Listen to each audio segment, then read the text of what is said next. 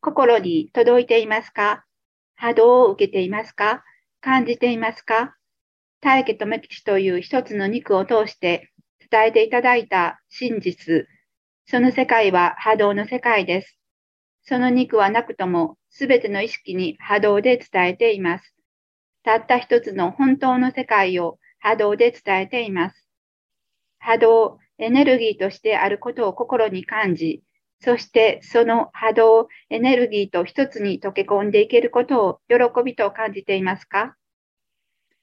私たちは肉ではないということが、肉、形ある世界は影の世界だということが、あちらからもこちらからも伝えてくれます。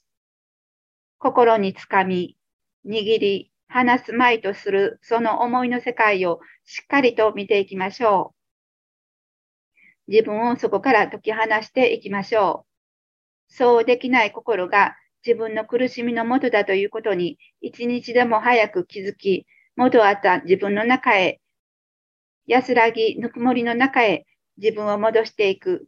それがたった一つの喜びの道です。